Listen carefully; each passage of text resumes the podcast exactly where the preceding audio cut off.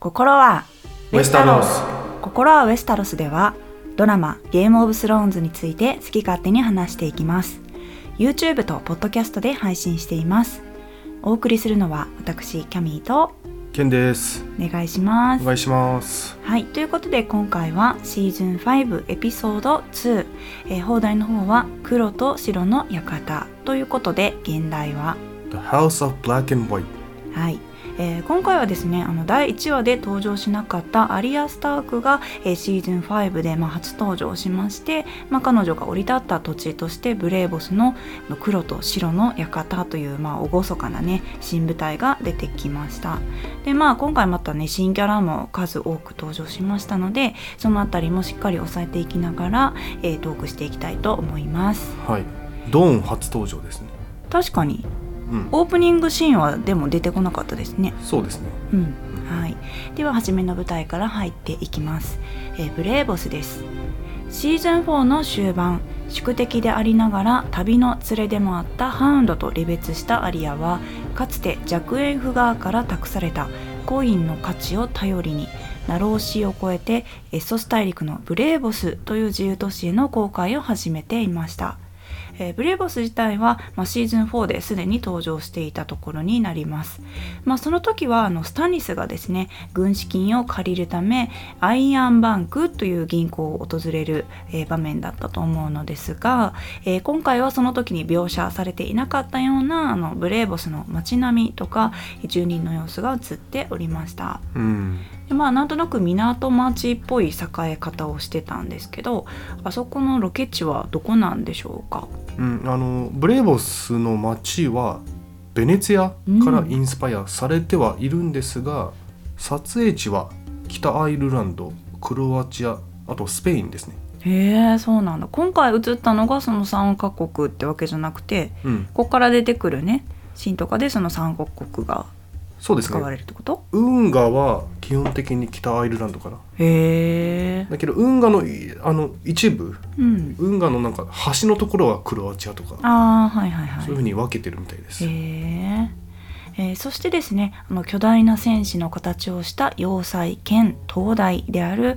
えー、タイタンと呼ばれるあの大きなね像の下を通って、えー、アリアはある建物へ連れてこられますえー、ここは通称黒と白の館と呼ばれるところだそうであのアリアを連れてきてくれたの船長は、えー、お前が探している男はここにいるというふうにも言っていましたね。うん、やっぱりあの不思議なのはあのコインの影響力といいますかあのブレーボス人にとったらあのいわゆるね鉄のコインを見せられてしかもバラーモルグリスと言われればもう絶対ここに連れてくるしかない的な習慣なんですかね。うんもうすごいね180度態度変わりましたしねあの船長の。そうですね。ね婚姻を見せられる後と前の態度、うん、ね、で何やらここの館にいる人をなんか崇拝しているような雰囲気すら感じたかなと思います。そうですね、うん、まあまた最後の方のシーンでも、まあ、それが分かるような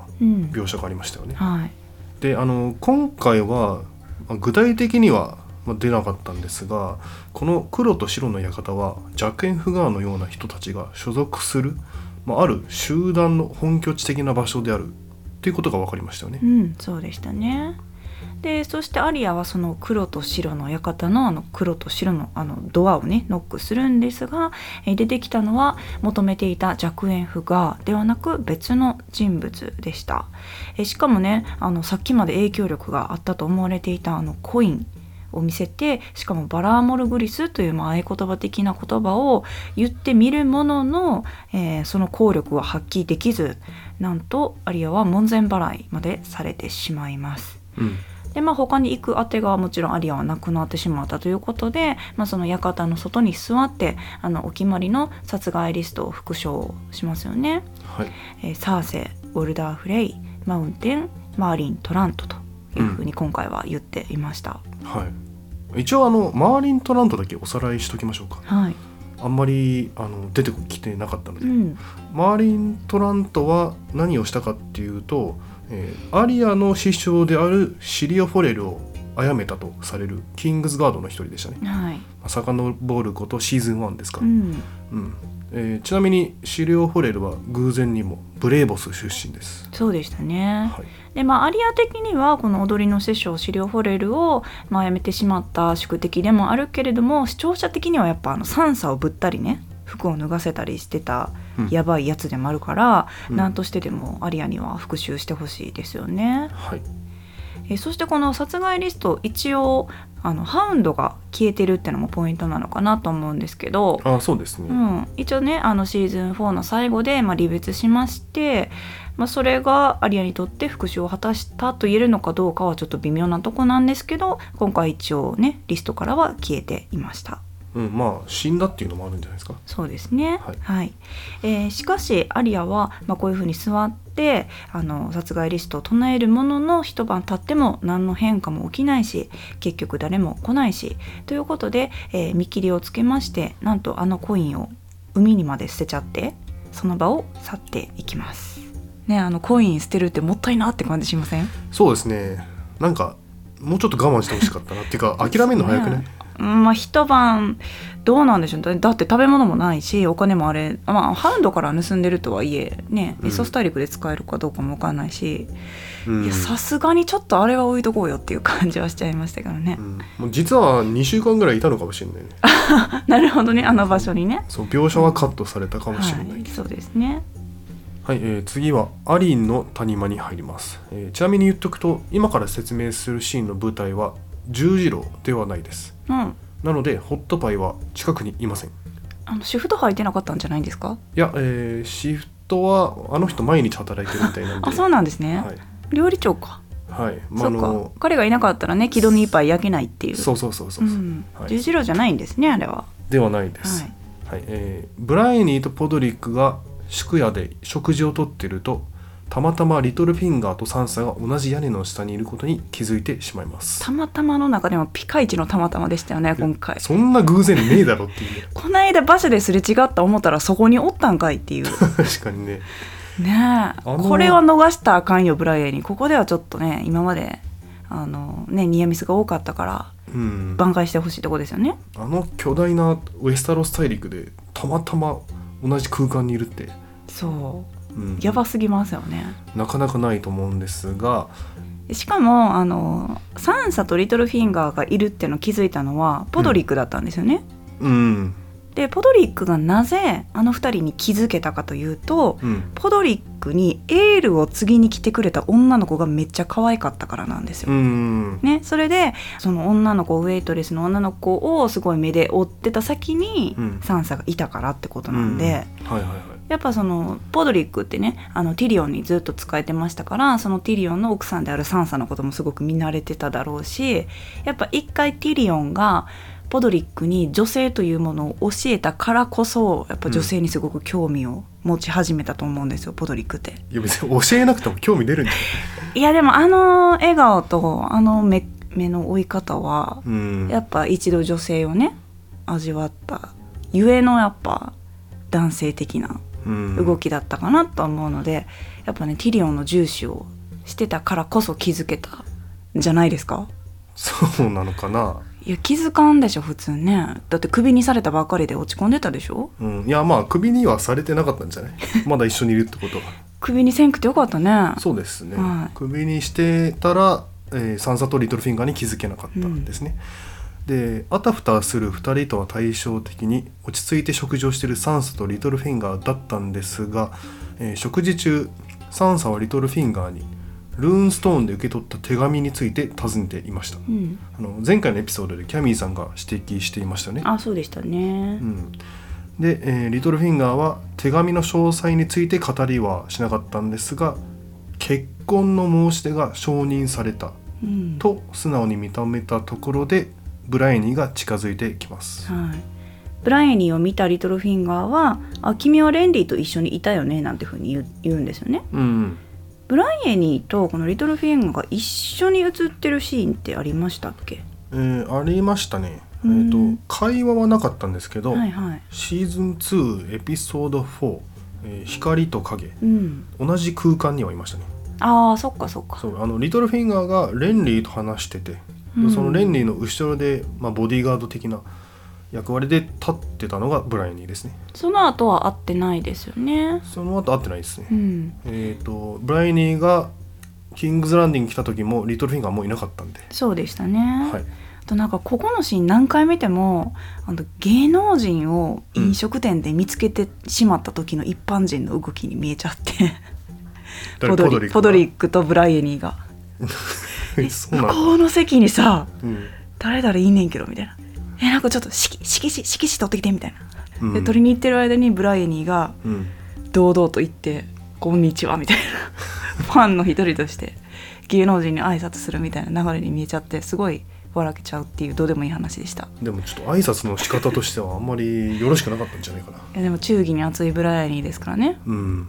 でもやっぱ1階にアリアで振られてるじゃないですか。はい。だからそれを学習して獅子の塚頭はちょっと隠しといてほしかったなと思いました。ああそうね。いや今回突っ込まれなかったは突っ込まれなかったですけど。いやいやでも遠回しに突っ込まれてはいたんじゃない？ああ誰から金をもらってそうそうねそういうふうに言われてましたからね。そうあのライオンはね三差的にも良くないだろうから隠した方がいいね。そうですよね。はい、うん。えーそしてブライニーは自分のことをサンサに説明し忠誠を誓います、うん。えー自分のこととは、えーどういうことかっていうとかつてレンリ・バラシオンのキングズガードを務めた後にキャトリン・スタークに忠誠を誓って必ず娘たち、まあつまりサンサ様の盾となり必要とあれば命を捧げると約束したことですね、うん。えーところがリトルフィンガーにあなたは失敗しまくってきたんじゃないのと。うん。そんなやつがサンサ様を守れると思ってんの？みたいなことを、まあ、指摘されてしまいサンサはブライアニーの申し出を拒否、まあ、つまり共に立ち去ろうという申し出を拒否してしまいます。ねえ。確かにそのブライアニーって本当にいい人で強くってね、忠義に熱いキャラクターなんですけど実際その実績が微妙っていうかね本当にその、まあ失敗って言っていいのか分かんないけどちょっと弱いんですよね盾にするには、うん。今んとこ。ただここであの私さっきにアリアさんにもあったんですよとかそういうこと言わなくてよかったなと思いましたけど、うん。ね、リトルフィンガーにね簡単に言うことでもないですし。うん。だから今のサンサは彼女についていきたいと思えないでしょうね。うん。そのキャトリンに認めてもらえたぐらいですよね今んとこ。キャトリンぐらいしか認めてもらえてないのかな？まあレンリーとかもねそうでしたけど実際その2人が亡くなってしまって、うん。ね、ブライエニーは結局ねあのラニスターからお金をもらってお金はもらってないけどラニスターが用意してくれた鎧と剣を携えてるわけですから。まあでもそういう意味ではジェイミーから認めてもらえてるんじゃない、ああまあそれはそうまあ、ですね、信用信頼はされてるね、ただそれをサンサに言ったって逆効果でしかないですからね。うん、あところでさサンサはうん、アリアの生存はい。確認って取れてないよね？取れてないと思います。っていうか取れてるのはブライエニーとポドリックぐらいじゃないですか？だよね。はい。設置王国で。うん。だからここでこの間アリアさんに会ったんですよみたいなこと言ったらやばい何？やばいやばい。何この嘘つき野郎みたいな？嘘つきやろうってなるかもうリトルフィンガーがしめしめってなるかじゃないですか？新しい情報っていうか。あー確かにね、うん。やっぱり生きてたんだっていうそうなればアリアの方向になんか動きをかけようとするんじゃないですか？うんうんうん。うん。はい、えー話を戻しましてブライアニーが立ち去ろうとするとリトルフィンガーの護衛が彼女の行く手を遮ったためブライアニーはポドリックと共に逃げます。う、ん。えーそしてポドリックの馬術の腕が相当悪かったのか、うん。えーまあ、苦戦はしたんですがブライアニーが護衛たちを倒すとポドリックはこう言います、えーブライアニーさんスタークの娘たちを助けよう拒んでるのであればキャトリンとの誓いから解放されたんではないですか、うん。はい、そう指摘するんですがブライアニーは諦めません、よかったねここのシーン。うん、リトルフィンガーは邪悪な男であり、うん。サンサを救わなければならないと彼女はそう言ってましたまあ確かにここのシーンでサンサがブライアニーを信用しなかったのはなんでやねんサンサって思うとこでもあるんですけどまあこのこのご時世でね、うん。まあ、正しい選択といえばそんなのかもしれないけどうん。ねちょっと由来で欲しかったですよね。かたくなになっちゃってましたねサンサうん。まあそうね。ただサンサは仮にブライニーについていくってなったとしたら、うん。リトルフィンガーって全力で阻止するじゃないですか。するね。だからあのどっちに行きたいにせよそう言うしかなかったんじゃない？サンサ的には。うん。でもリトルフィンガーはこの辺は危険だからこのね私たちと一緒にいなさいよみたいな。うん、あれどういうつもりで言ったんでしょうね？後々殺すつもりだったのか。うん、まあ捕虜とかじゃない？うん。捕虜まあそれがなんかね。やだわ。適当に使って捨てるかとか。いやーやだやだ。ということでキングズランディングに入っていきます、えーここではですね三世がドーンから受け取った脅しに対抗するため、えージェイミーと喧嘩交じりの話し合いをするというシーンになっていました。で3世がドーンから、まあ、受け取ったものというのは、えーある箱でしたね、えーそして、えその箱の中には決闘裁判によって殺されてしまった、えオベリン・マーテルを示すかのようなあのレッドバイパー赤い毒蛇の剥製そしてその剥製の牙にぶら下がっていたのはジェイミーとサーセイの娘ミアセラのネックレスでした。えーつまりこれはオベリンの死そしてその姉エリア・マーテルの死の責任はラニスターにあるという非難に加えて、えー現在、えードーンにはミアセラがいるからなというような脅しであるわけですね。はい。あのミアセラはプリンス・ドーランの息子の婚約者よ。うん、ってサーセイが言うんですけどあの念のためその意味を説明しておくとシーズン2エピソード6「古今の神々」以降ドーンの跡継ぎと結婚するためにミアセラはマーテル家の本拠地のドーンに行ってるんですよね。うん、でもこれはサーセイではなくティリオンの指示でこの流れになってました。そうですね、まあ、ティリオンとしてはドーンと友好関係を築くためにうん、えそういうことにしたんですけど結局ね今になってちょっとやばいことになってしまってはいますよね人質のようになっちゃ。ってますからねミアセラが。うん、はいでまあこういうふうにねこれまでマーテル家とラニスター家っていうのは、まあ、それなりに緊張関係続いていましたけど、まあ、今回のねオベリンの死そしてあのミアセラがこっちにいるんだよっていうようなドン側の脅しをきっかけにもう修復っていうのは不可能レベルに達したのかなと見えました。というかまあエリアのことは一旦置いときましてあのオベリンの死っていうのは決闘裁判によるものだったのでここでマーテル家が反旗を翻すのは筋が通っているとも思えない気が私はしてしまいますね。まあそうですねう。んまあ、とはいえあのサーセイっていうのはその少女の頃に出会った魔女通称カエルのマギーの予言がねあの前回のエピソードでもアップされてましたけどそれがまあ一つ一つ当たってしまっているという現実が今ありますから、まあ、その状況に耐えれないようで、まあ、サーシャはねすごく取り乱している感じだったんですよね。うん、まあ、それに見かねたジェイミーが、まあ、腹をくくりまして、えー娘ミアセラを取り戻すためにドーンへ行くというふうに宣言していました。はい。でそんなジェイミーが向かった先は、えー王室領にあるストークワース城というお城。で、えーそこにいるブロンに会いに行っていました、えーブロンはなぜこんなところにいるんでしたっけ？うん、まああの婚約者のロリス・ストークワースはい。がいるからなんですけど、えーこの婚約自体はサーセイが持ちかけた縁談ですね。うん。あのサーセイはシーズン4のティリオンの決闘裁判でブロンをティリオンのチャンピオンにさせないためにブロンを買収してました。はい。だからまあブロンを追いやるためにこの人と結婚させるみたういなん、感じですね、けどまあ今回ジェイミーがブロンに渡した手紙から分かった通りブロンの婚約はあっさり解消されてしまうんですよね、はい。しかもそれもサーセイによって。ということはサーセイはティリオンを勝たせないためにブロンを婚約させるんですけど今回の第2話ではミアンセラを助けるためにブロンの婚約を破棄させたということですね。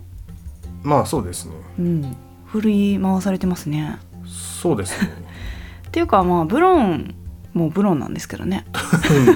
ブロンもブロンちゃうっていう。うん、まあまあで今回の婚約解消はサーセイの指示っていうか、まあ、ジェイミーうん、だからジェイミーがちょっとサーセイこれ書いてよみたいな感じで言って。でもジェイミーはこれで成功したらもっと美人でいい城あげるからっていう。うん。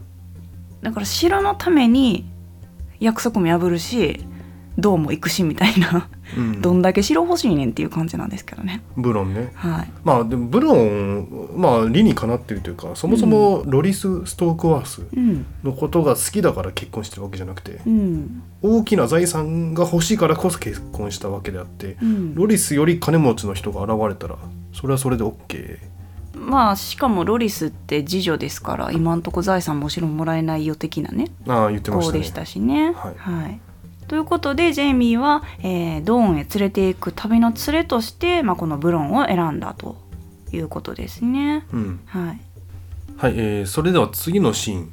ドーンのウォーターガーデンズに入りますが、えーここはね初舞台で新キャラも多いので地理や人物関係に触れながら説明していきます。はい。まずねドーンという地域はウェスタロスの最南端を構成する大きな半島であり、うん。まあ、かつては七王国の一つの王国でした、あのロラスのねシミの形でしょ？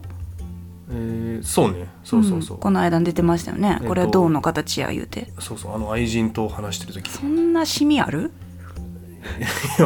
北海道の形してんなーみたいなパンに書かれてるあの北海道みたいなシミやったら嫌でしょ？チーズケーキのね、はい美味しいけどね。美味しいね、はい。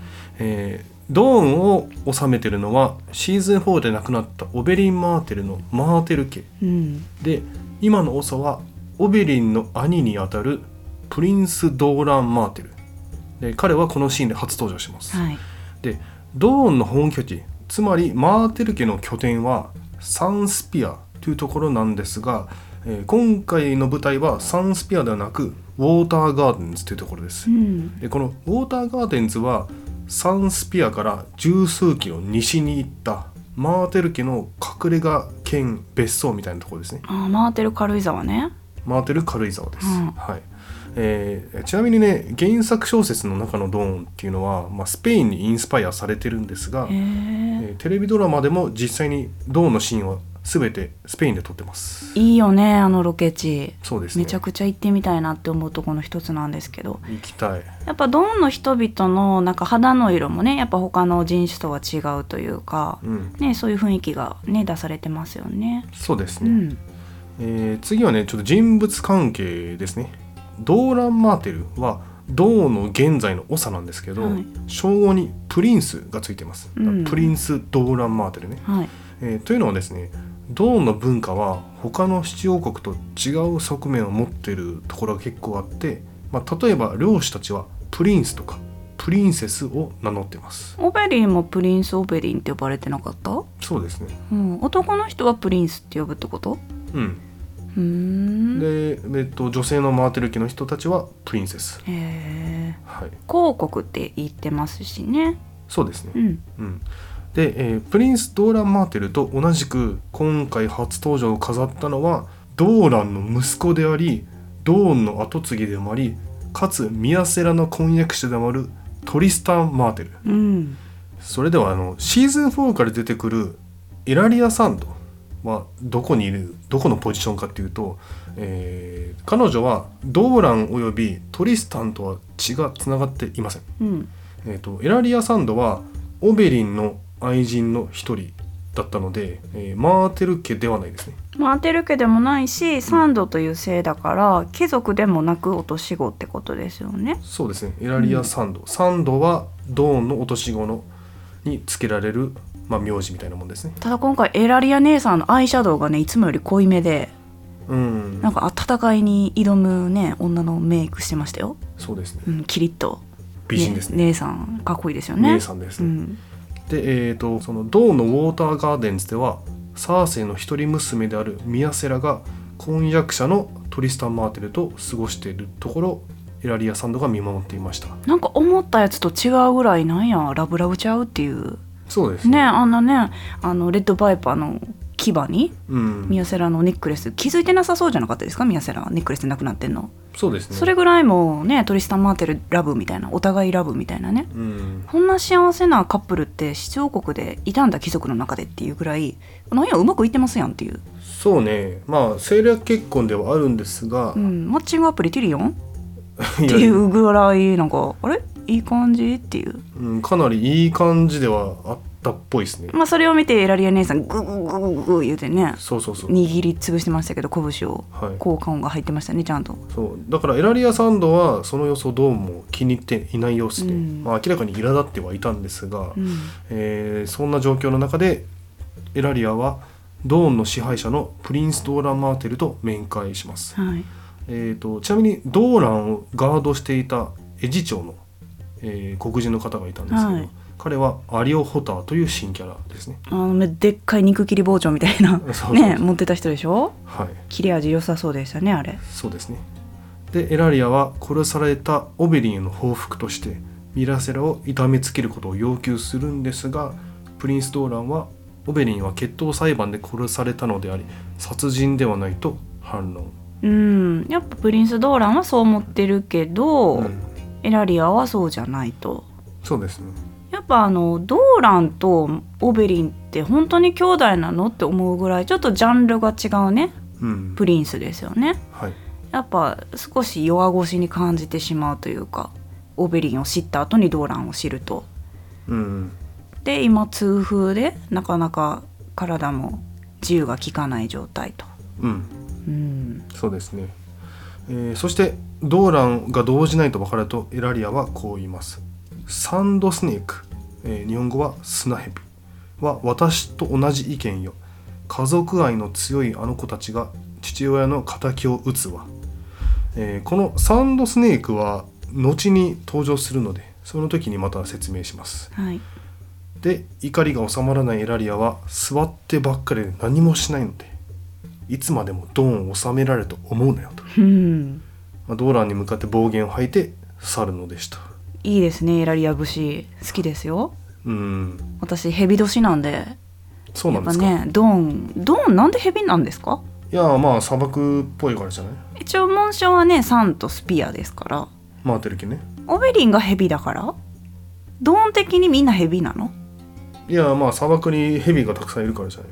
あそうなんだ。の、うん、砂漠といえばへー。ヘビでしょ。そうなんですか？サソリとヘビじゃない？あー。確かにサソリでも良さそうですけどね。うんうん。なんかヘビ推しですよねドーンって。そうですね。うん。であのここでね、まあ、ドーンの説明ある程度したので、うん。まあ、さっきのキャミーさんの説明のところに戻りたいと思うんですけど、はい。あのレッドバイパーの剥製をサーセンに送りつけたじゃないですか、うん。あれをってまあ正直意味が分かんないっていうか。エラリアが送ったってことでしょ？だと思うんですけど、はい。まあ、正解というか答えは出なかったんですが、うん。あのエラリアは脅しのためにサーセンに送ったじゃん。はい。なんか意味ないっていうかうん。もうだったらミラセアにまあ暴力振るなり捕虜にするなり本当になんか行動しちゃえばいいじゃんっていう、うん。なんかあの脅しは何のためにしたのっていう、でもエラリアの立場から今できるのはあれぐらいっていうかうん。ミヤセラのネックレスを奪うぐらい。うん、しかできなかったんじゃないですか？だから今権力があるのは少なくともプリンス・ドーラン・マーテル。うん、ただそれをいつまでも続けれると思うなよってぐらいの闘志に燃えてるってことじゃないですか？うん、いやでもさエラリアはあの脅し、まあ、脅すじゃないですか、うん。ゴールは何なのっていう。サーセイにどうしてほしかったのっていう、確かにね。うん、サーセイにあの箱を組み立て直してほしかったんじゃないですか。あちなみに あれ組み立て直してますよねサーセイが。うんちちなみにねあれねあのこう引っこ抜くと、うんガシャンってなるやつでしょ？あのなんつうの？扉が何個かあって、それ 6, 面ぐらいのね。そうそうあれ一気にこうあれ一斉に開くじゃないですか、はい。あれねなかなか難しいいや難しいからあれをいちいち組み立てさせるのをサーセイにやらせたかったんじゃない？あれね15回取ったらしいです、えー、うん、15 16テイク目がさっきのやつ。あやっぱ組み立てるのも難しいし綺麗にバタンといくのも難しいってこと？うん。ええ。みたいですよ、そうなんだ。はい。まあそれはどうでもいいんですけど。そ のあれをね。脅しの意味が分かんないっていうかゴールが分かんないうーん。だからマーテル家はラニスターに対してうん。歯向かう気でしかないですけどっていう宣戦布告じゃないですか？うんいや宣戦布告するんだったら最初からフォローにしちゃえばいいんじゃんっていう。ミヤセラをでもそれをさせないのがプリンス・ドーランなんじゃない？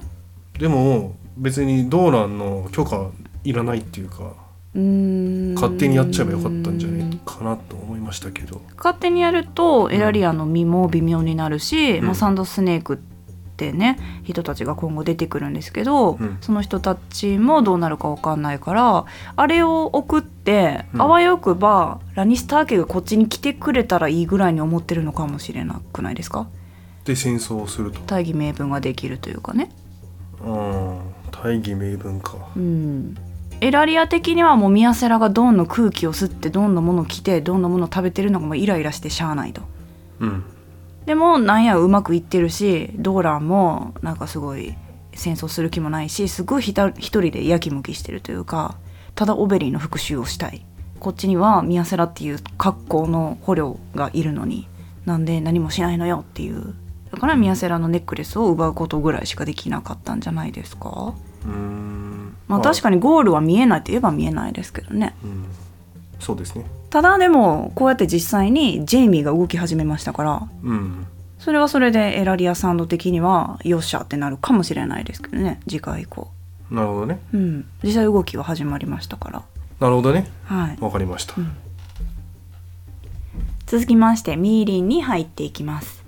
デナーリスとその側近たちはダーリオナハリスとグレイワームが捕らえたハーピーの息子たちの一員の処遇について話し合っていましたで、まあ、会議が行われていたんですけどその会議で明らかになったことと、まあ、それぞれのキャラクターの発言を簡単にまとめていきます。まず今回捕まった男についてです。でこの男は、えお金持ちではない貧乏人のあれは一般市民ということでいいんですかね。うん。で、えー高貴な親方に買われて今回の任務に就いた人物であろうということでした、えーなぜならモサドは曰くえー高貴な親方たちは自ら手を下すことなく、えー誰かを買収するという習慣が昔からあったからということですね。はい。でまたこの男からは、えー有益な情報は得られないということも、えーダーリオナ・ハリスの尋問によってすでに明らかになっていました。えーそしてそれぞれの、えー発言なんですがまずバリスタン・セルミー、えーとはいえ、まあ、実際のところこの男についての真実はわからないので、えーこの男に公正な裁判のチャンスを与えるべきだと。えーそうすればデナーリスと、えー親方たちとの違いをミーリンの民に示せるではないですかということでしたね。うんえーそしてモサドは、えーハーピーの息子たちは、えー再び奴隷に首かせをはめるつもりだろうと、えーだから何としてでもこの男を処刑したい様子でした、えー自分が奴隷時代に学んだことといえば、えーミーリーンでは慈悲とか公正とか、えーそういう言葉に意味はないということ。意味を持つのは血だけだと。かなり強気にパッションを感じましたね。そうですね、うん。熱くなってましたね。はい、でこのモサドアの発言から私が思ったのは、えーシーズン4エピソード7「月の扉」の回でジョラーがねデナーリスに助言してたシーンを思い出しましたね、えージョラーはデナーリスに対して、えー解放した奴隷たちに残虐な行為以外のものを教え示さねばならないですよというふうに言ってたのでやっぱこの今まで奴隷として親方に使われてきたモサダという人物、まあ、他の奴隷たち元奴隷たちはやっぱ残虐な行為そういう選択肢しか知らないからやっぱね慈悲とか公正とかそういう態度をこれから示していかないといけないよと言ってたジョラーの助言通りの感じになってますよね。うんうんうん、うんで会議を聞いてたデナーリスは、まあ、最初こそ、えー男の処刑はいい見せしめになるというふうに思ってたようなんですが、まあ、それぞれの意見を聞いて、まあ、判断を下せずに、まあ、みんな下がっていいわというふうに言っておりました。でそうして一旦評議会はお開きとなるんですが、えー皆が去った後、えーバリスタン・セルミーはデナーリスに、えー彼女の父親であるマッド・キング、まあ、教王ですね、えーまあ、ロバート・バラシオン王の前の王のことについて話す機会をもらいます。でこの教王という呼び方について、えデナーリスは最初反感を示すんですけれども、えバリスタンがこれまで忠実にま自分に仕えてきたその実績と彼のね誠実でまっすぐである語り口調から、まあ、あのバリスタン・セルミに抗う態度を抑えまして、えー自分の父親教王が民に見せてきた暴虐さをまあ受け入れる態度を取ることになります。で、えーバリスタン・セルミンはこう言いました。教王は反乱が起こった時町も人も燃やせと命じた。そして親の前で子を殺しワイルドファイヤーで火あぶりにし悲鳴を聞いて笑ったと、えーそしてこれらの行為は少なくとも教王にとって力の証であり正義であった。というふうに言っていました。でこれまであの教王に対抗する側例えばジェイミーとかねそういう側の教王の姿ってなんとなく聞かされてきたんですけどうん。教王側についてた人間の教王の意見ってあんまり聞く機会なかったじゃないですか。うんうん。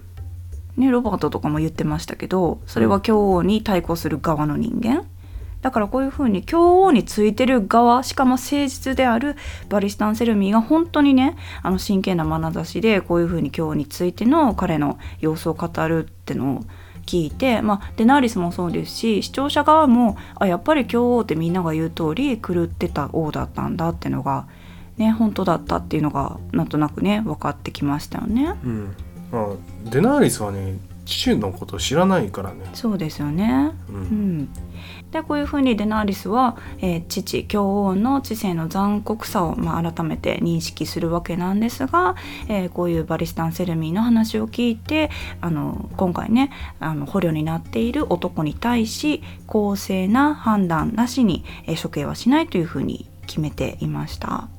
でまあ、デナーリスこれからねあのターガリエンという、えー看板というかねあの姓を背負って、まあ、統治していこうとする身としてはやっぱりね今後絶対にこの教王という影ってつきまとってくると思うんで、まあ、今回すごくいい勉強になったというかその父の影をどういうふうに払拭していこうと考えるきっかけになったのではないかなと思いました。うんかなりね努力しないとしんどそうですよね。そうですね。まあそれもあるんですが、まあ、デナーリスって人の意見ちゃんと聞くじゃないですか、うん、あの他のまあ鉄の玉座の王、まあ、はい。ロバートとか、ジョフリーとかうん、周りの意見を求めてないし聞かないタイプだったので、うん、まあ、そういうでそういう意味で言うとデナーリスは結構ねあの向上心がありますよね。まだそこに救いがあるというかね。うん、デナーリスならいろんな人の意見をねこういうふうに受け入れてより良い世界にしていける女王になるんじゃないかっていうとこは見えますよね。確かに。はい、はいえー次はペントスの外です、えーデナーレスに会うためにミーリーに向かっているティリオンとバリスは馬車に隠れながらボランティスへと向かってました。ボランティスってあのロブの奥さんのタリさんの出身地でしたっけ？ああそうですね、うん。それねゲイストルクイズで出そうと思ってました。あそうでした？はい。答え言っちゃいましたね。答えあの質問を言う前に答えが出ちゃいました。はいすいませんでした、あのボランティスはちょいちょい名前出てきてますね、うん。あのボランティス産のワインがなんちゃらかんちゃらとか、はいはい。そういう話もシーズン1でありました。まあでも奴隷制の町ですよねボランティスも。うんうん、うん。てかまあ基本エッソスはね奴隷制の町です、うん。えっとブレーボスは奴隷禁止なんですけど、はい。他のエッソスの,、まあ、あの大きい都市は大体奴隷います、うん。はい。えーそしてバリスはティリオンが王の手を務めていた頃は有能な統治者であったことを指摘しています。でティリオンの方は王の手として振るった権力を楽しんでいた。ということを認めてで、まあ、相変わらず意気消沈なティリオンなんですが馬車から降りようとしますが、まあ、バリスはサーセイが首に懸賞金をかけてると思い出させるんですよね。うん。でまあティリオンはまあそんなわけないじゃんみたいなことを言いながらキングズランディングのシーンに入ります、え2人の男がサーセイにドワーフの首を持ってきました。絶妙に似てるんですよねそうですね。ティリオンに。しかもあのティリオンって顔にあの傷があるじゃないですか、はいはいはい。ブラックウォーターの戦いでおった、ああいう感じの傷うん。が残ってたので。わざとつけたのかな？そうですね。で多分なんですけどこのドワーフの首うん。とかてかこのドワーフはシーズン4エピソード2に出てたはずあー結婚式で？そうジョフリーの結婚式であの変な演劇っていうかはい。なんかみ見せ物うん。に出てたドワーフの一人ああなるほど。だと思います、うん。えーその後サーセイは商標議会に出て王の手が不在である間またトメイン王が成人するまで摂政を務めると宣言すると同時にトメンに代わって新しい称号を与えるのでした。それぞれのポジションをまとめると、えー王の手は不在。カイバーンは密告者の長。はい。以前までバリスが務めていたポジションですね、うん。えーメインスタイレルの方は海軍大臣に加えて大蔵大臣というダブルワークですね、忙しない？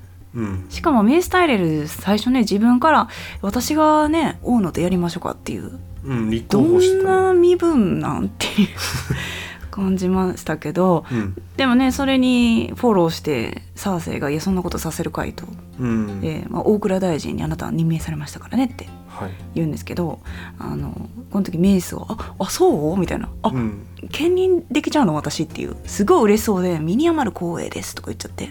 うん。いや身に余りすぎですけどっていう。いけると思ってんの自分っていうね。うん。可愛いですよねメイス俺あの散々この番組も言ってきたと思うんですけど、はい。私サーセイの fake smile 大好きなんですよ。ああしてましたね今回も。そう今回のサーセイの fake smile 最高です、そうですね。うん。はい、えーそしてケバン・ラニスターは陸軍大臣と言いたいところなんですが彼は申し出を拒否します。だから断る言うてましたね。まあ、ケバン曰くお前の傀儡になるために王都に戻ったわけじゃない。とのことでお前は王の母に過ぎないのだ。と言い放ちトメインから直に話があるまでキャッサリーロックに戻ると宣言。今回ねあのサーセイが進んで王の手の椅子に座るんですけど、うん。ねなんか鉄の玉座ではないくって王の手の椅子なんですけどただの。でもそれに座るサーセイの居心地の良さそうな表情がすごく印象的で「あやっとここ座れたわ」みたいな。うんうん。ね、すごくあの権力っていうものが彼女の体質にきっと合ってるんだろうなっていうような表情をしてましたけど今回ねそんなサーセイにケバンおじさんがね視聴者の言いたいこと全部言ってくれて私はめっちゃすっきりしました。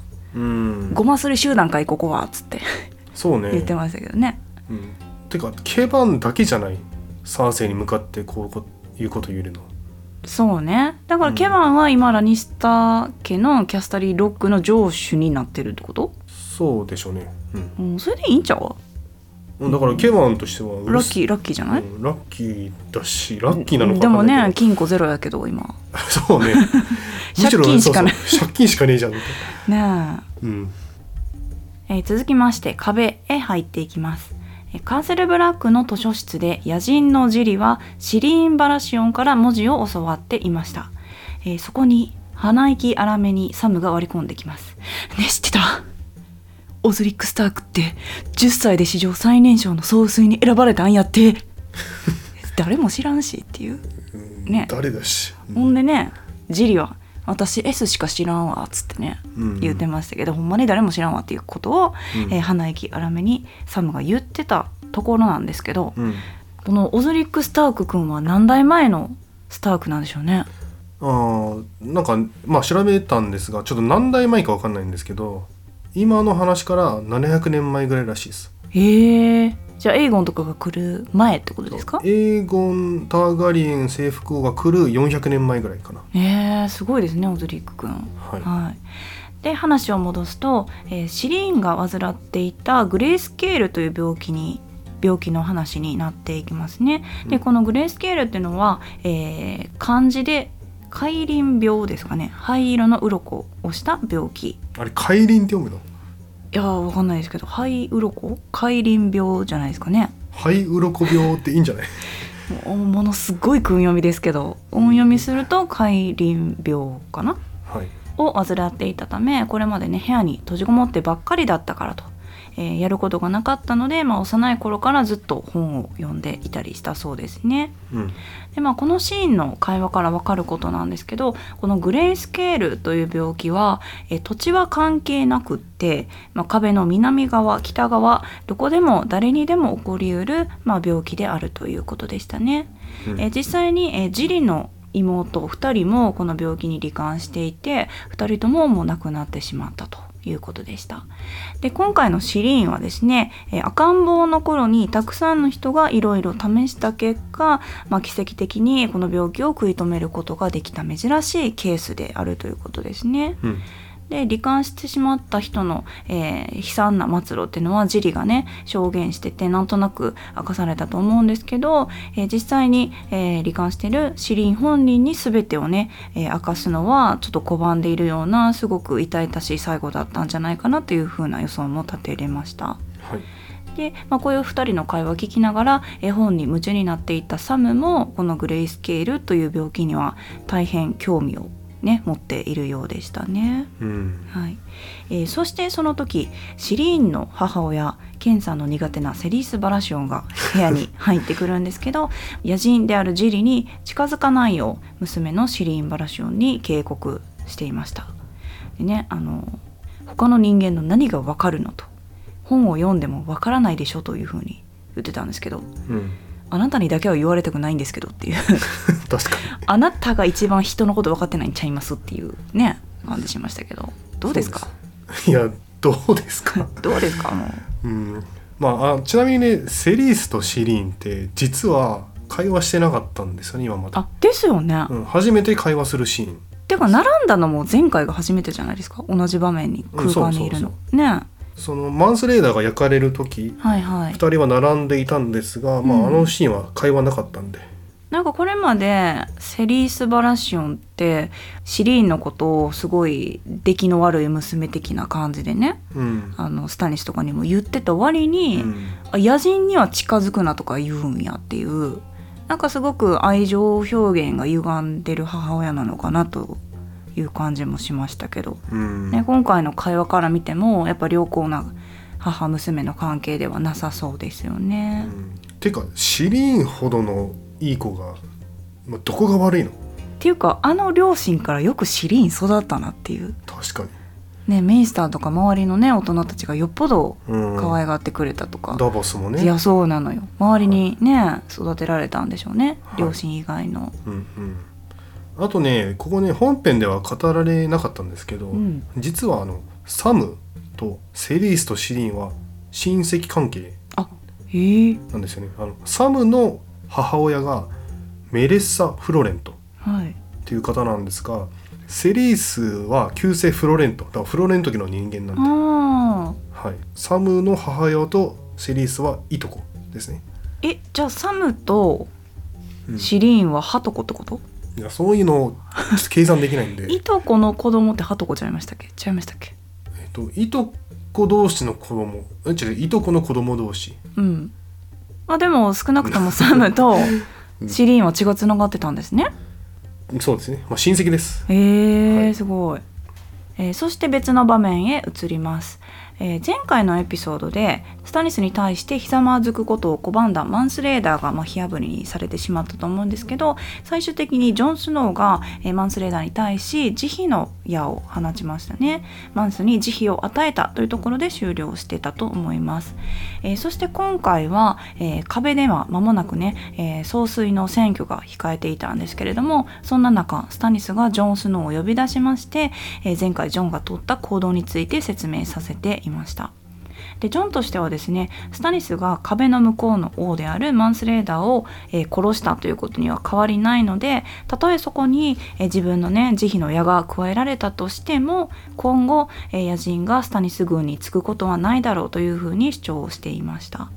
でこのシーンでスタニスは王の言葉は法だと言ったりとかねあの人を従えるために必要なのは優しさではなく恐怖心を与えることというふうにも言ってたんですけど、まあ、次のシーンとかでデナーリスも出てくるんですが彼女も同じく、えー民を求め上げようとしている人物なのでそんなデナーリスとスタニスとちょっと政治のやり方で違う部分が見えるのかなというふうにも思いました。うんうんデナーリスは法は法よというふうに言ってたりしましたよね。そうですねはい。えーそしてスタニスがジョンを呼び出したのには他に理由があったようでした、えーどうやらですねスタニスは北部を統治するのに手こずっているんですよね。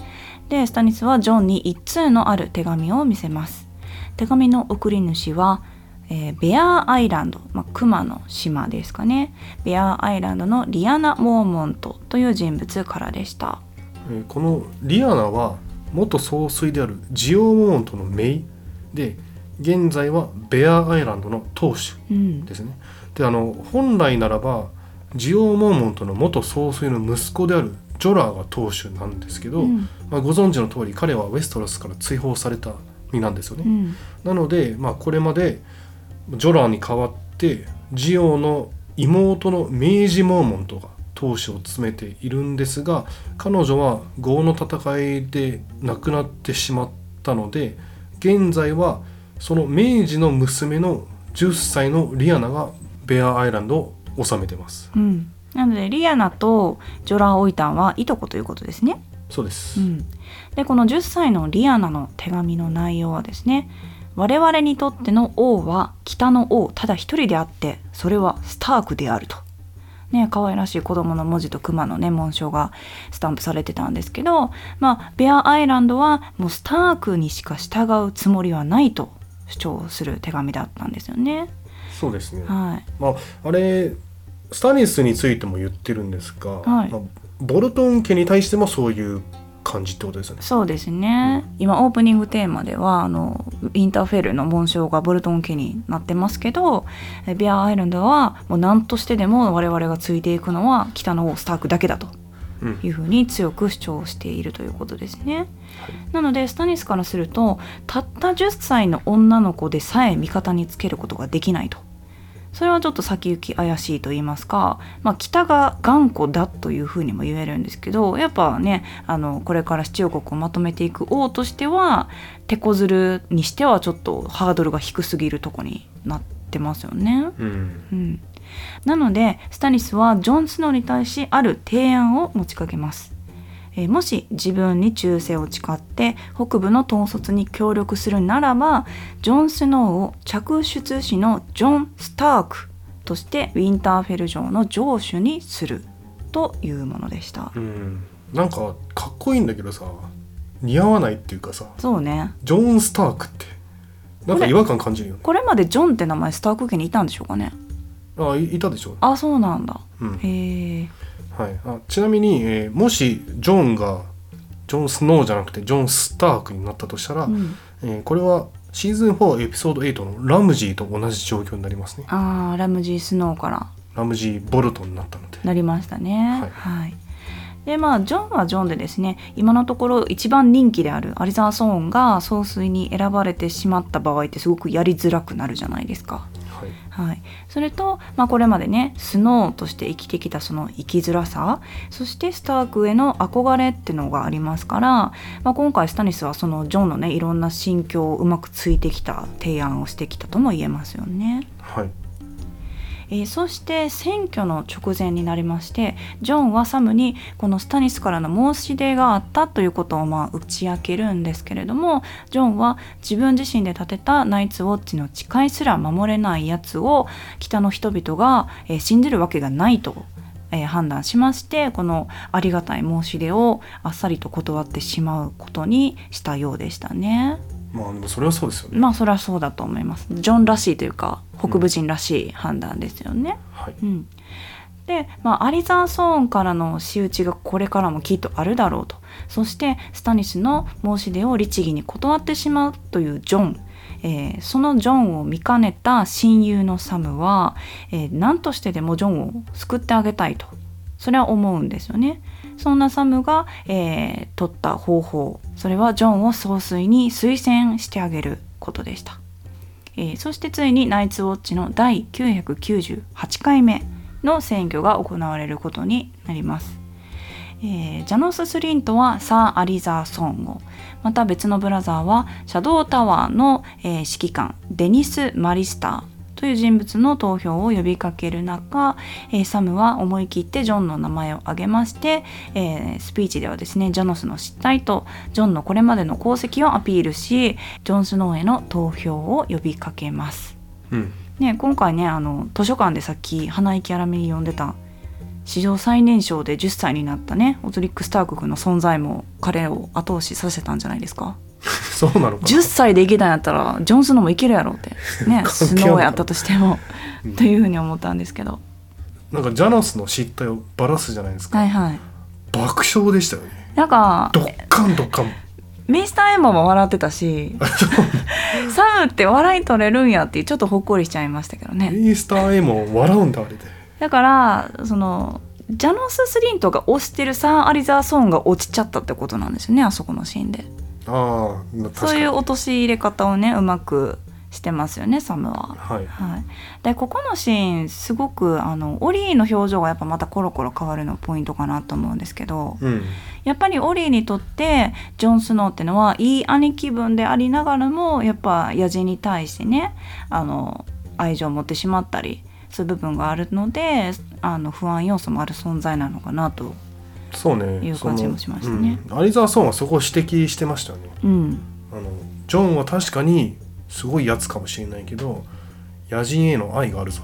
念押ししてね。そう。そんなやつ信用すべきなのかと、そこに対して反論しないジョンがすごいキュンってなっちゃったんですけど、うん。無口なんよね北部の男。それがいいんよ。ジョン何してもイケメンじゃん。どっちにしろそうえそう思います？やっぱり。いやいやあのキャミーさん的に。あまあまあまあそうですね。ジョンが何を選択しようと何を言おうとジョンを押すんでしょ、まあ今のとこは。うんはい、えーそうする中まあ投票が終わりまして、えージョンとサー・アリザーの票が同数となるんですが、えーメイスター・エーモンが最後にね、えー自分の票をジョンに投じましてジョンが第998代目の新総帥に選ばれました。うん。なんかこのシーン見ててすごい思ったのがあのメイスター・エーモンってあのまあ目が見えない人じゃないですか。うん。けど他の人が見えてない何かが見えてるんだろうなってすごい思うし、うん。ね、彼が最後ねジョンに投じたのはきっと何かが見えてたんだろうなとうん。私は思いましたね。あれさ票が同数じゃなかったらメイスター・エイモンって投票してなかったんかな？そうじゃないですかその仕組みもよくわかんないっていうか。最初から投票しないんだっていうね。ああそうね。うん、やっぱオチを構えるのがメイスター・エーモン流なんじゃないですか。なるほどね。ねあの指でね三角と丸を確かめてね、はい。あのシーンもいいですよね。うん。うん。はいえー次はブレーボスに入ります、えー街をさまよっていたアリアはチンピラ風男たちに絡まれます、うん。えー男たちはアリアを脅すんですが黒と白の館の門番が近づくと一目散に逃げ出してしまいます。うん。アリアは門番の後を追って館に戻ると門番はアリアが投げ捨てたコインを彼女に返しうん。なんと顔を変え邪剣フガーの姿になっちゃいます。ところが私は邪剣ではない。誰でもない。娘もいずれそうなる。という意味深なことを言いながらアリアを館に招き入れるのでした。うん。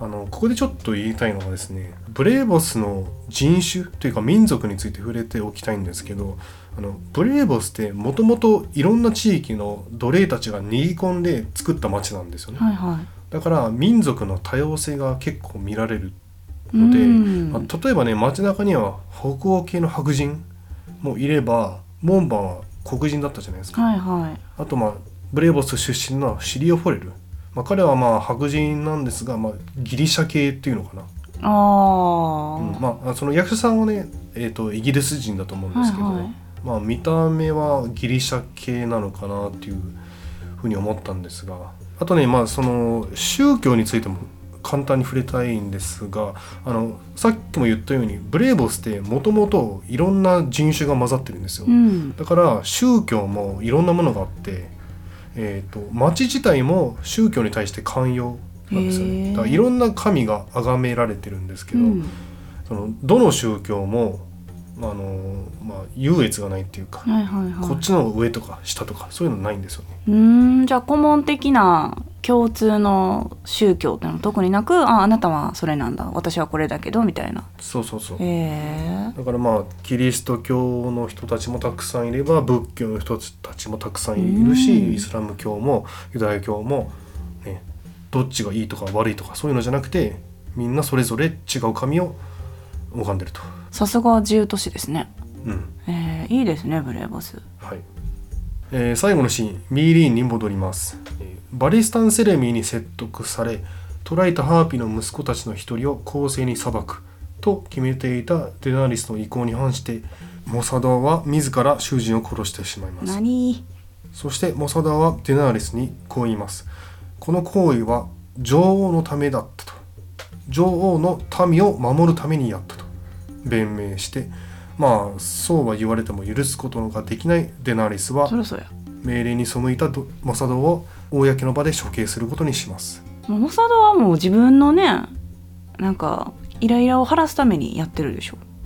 まあ確実に。うん、そして処刑を見届けようと群衆が集まり。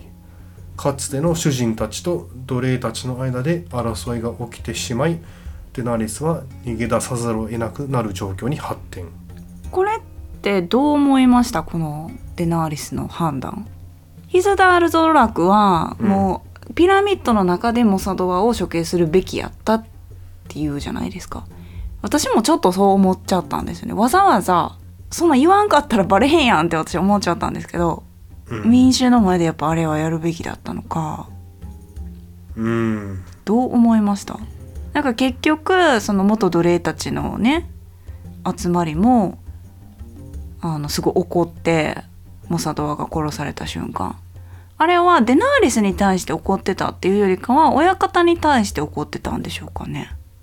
まあ実際デナリスに向けて石とか投げてたからね、はいはい。うん、でも最初は親方に向けて石投げたでしょ、最初はね。うん、でもそれの争いがどんどんどんどん発展していってしまってうん。デナリスも結構危ない状況になってしまった。どうしたらよかったんでしょうねこれまあそうね。公の場はちょっとやりすぎかなと思うんですけど。なんか公の場でモサドアを処刑するかどうかの評議会も私は見たかったです。なんかバリスタン・セルミとか止めそうっていうか。そうね。なんでわざわざ公の場にする選択をデナーリスが最終的に取ったのかも謎だし。うんまあ公の場イコール見せしめっていうことなんでしょうけど誰に対する見せしめなの？いやまあでもデナーレス的には親方もクソもないでしょっていうね。親方であろうが元奴隷であろうがデナーリスに違反する行為をした人はこうなりますよっていう見せしめになったってことか。うん。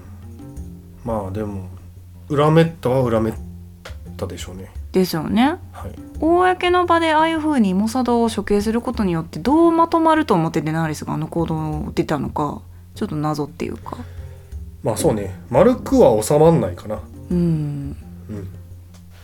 でまあ落胆したデナーリスはその夜実質のバルコニーに入れてるとドラゴンを発見うん。するんですがデナーリスは我が子に手を伸ばそうとするとすぐ飛び立ってしまうのでした。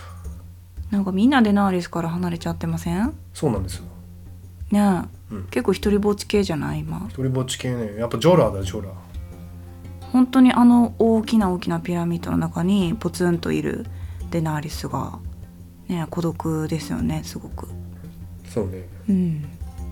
はい。ということで、まあ、デナーリスの行く末気になるところですが、えーいかがでしたでしょうか、えーこのチャンネルではコメント欄にてドラマの内容に関する質問やリクエスト感想を大募集しております。解説の中で分かりにくかったところや今回解説しきれなかった箇所についてまた基本的な質問から凝った質問など何でも構いません。一つ注意事項として今回お伝えしたシーズン5エピソード2より先のネタバレは含まないようにだけご配慮をお願いいたします。えもちろんハウス・オブ・ザ・ドラゴンのネタバレも現金でお願いします。えネタバレコメントが OK の伏線回収会もえ配信してまいりますのでもうしばらくお待ちください。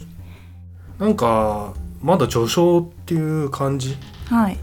なんかいろいろ動いてるようです。大して動いてないっていうか。いやでもいろんなキャラクターの方向がまた変わってきたんじゃないですか。ジェイミーがねどうに行くしうん。ブライエニーがサンサと出くわしましたからうん。そこの2組の方向もね気になるとこなんですけどうん。まあアリアも館入れたか。そうですよ。私アリアで思ったのがシーズン1のエピソード10でアリアってあの行く当てがなくなって鳩をねうん。手で追いかけてこう捕まえて首をボキッて折って殺すんですよね。うんうん。で今回はあの黒と白の館を門前払いした後にブレボスの街をさまよってて今度はニードルで鳩に気づかれもしないまま首をシュパッと切ってね。そうね鳩を手に入れるから。成長したそうめっちゃ成長を感じましたその部分で。うん、あのジェイミーとブロンが再会するじゃないですか、はいはい。でそのね久しぶりにジェイミーを発見したブロン。ジェイミー・フォッキン・ラニスターって言うじゃないですか、あのシーンめっちゃ好きなんですけど。私あのロレス・ストークワークスうん。がジェイミーを見てすっごい嬉しそうなのが好きです。そうだからジェイミーってスーパースターそうなんでしょうね。うん。腕がなくなってもね。だからキムタクみたいな感じなんでしょいやほんでなんかあっち行っとけってブロンに言われたらすっごい嫌そうな顔してね。チェアみたいな感じでね。そうロレスちゃん去っていくから。うん、でせっかくキムタクに会えたのに話せないっていう状況だと。そうですね、はい。キムタクとブロンの民が始まるということで、うん。まあ、それはそれで楽しみですし、あとそう宮セラちゃんの女優さん関わってた、あそうね。うん、それねちょっと話す機会なかったっていうか今回セリフなかったんで言わなかったんですけど、えーミヤセラはシーズン2以降なんですが、えー女優さんが変わってまして、はい、えー今回の女優さんはめちゃくちゃ美人ですよね。めちゃくちゃ美人なんですけど前宮セラちゃんを演じてた子は宮セラを演じる気満々でうん「えなんで?」みたいになっちゃったらしくって「プリンセス余ってますけど」みたいな。うん、写真を撮ってアップしてましたよね SNS に。それはガン無視されたってこと？だえ私じゃないの宮セラみたいな？確かに。